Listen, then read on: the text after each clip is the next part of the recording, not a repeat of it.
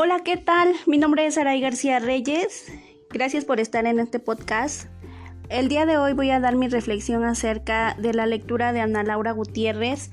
Eh, el tema es Educación indígena en tiempos de COVID-19, viejos problemas, nuevos problemas. Comenzamos. Hablar de la educación de los niños, niñas y adolescentes y jóvenes indígenas en estos tiempos es hablar de situaciones que han sido olvidadas, invisibilizadas e incluso ignoradas por el Estado. En casi todos los países del mundo, la enfermedad causada por el virus COVID-19 ha generado situaciones bastante complejas en el ámbito político, económico y educativo. Pero la pregunta es cómo ha afectado la pandemia a la educación de las comunidades indígenas, cómo viven estas comunidades en estos tiempos. Para entender la situación educativa actual de los niños y jóvenes indígenas, hay que hacer una regresión desde el cierre de las escuelas en nuestro país. Cuando se implementó el programa Aprende en casa para muchas comunidades originarias, especialmente para los docentes y estudiantes y también los padres de familia indígenas, el programa causó cierta insatisfacción, frustración y desconcierto, porque las autoridades educativas que implementaron dicho programa, hablando desde el gobierno, asumieron que todos tenían acceso a Internet y a plataformas digitales. Siendo no así, la situación.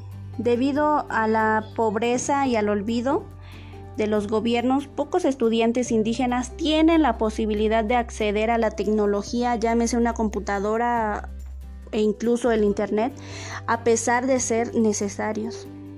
Algunos maestros han hecho hasta lo imposible para que estos niños aprendan en casa, implementando sus propias estrategias, como llevar las tareas a los hogares de los niños o pegando información con las tareas en las escuelas. Es complicado que los niños, niñas y jóvenes que viven en comunidades aisladas, donde ni los servicios básicos ni siquiera llegan, puedan adaptarse a esta metodología, por lo que quedan excluidos.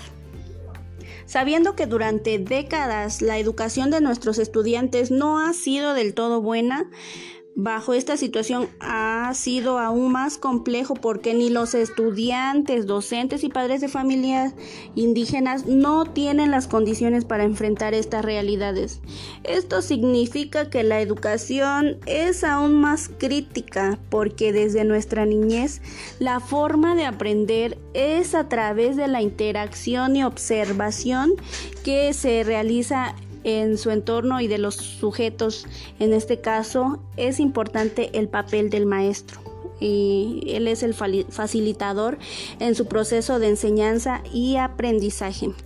Es evidente que el programa Aprende en Casa ha fracasado en comunidades indígenas, ya que al no tener clases muchos estudiantes se dedicaron a las actividades del campo, Además, en las comunidades indígenas la mayoría de la gente cuenta con un nivel de escolaridad baja.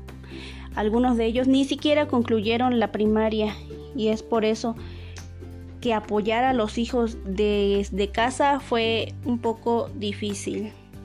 Por otro lado, existe otro desafío para los estudiantes, maestros y padres de familia. Al regreso a clases, porque sabemos que los protocolos y las medidas sanitarias deben de ser una prioridad, pero las interrogantes sobre cómo se mantendrá el distanciamiento social es una incógnita y es una interrogante que aún queda por resolver, ya que los estudiantes están acostumbrados a jugar y a platicar con sus compañeros dentro de clase y fuera de ella.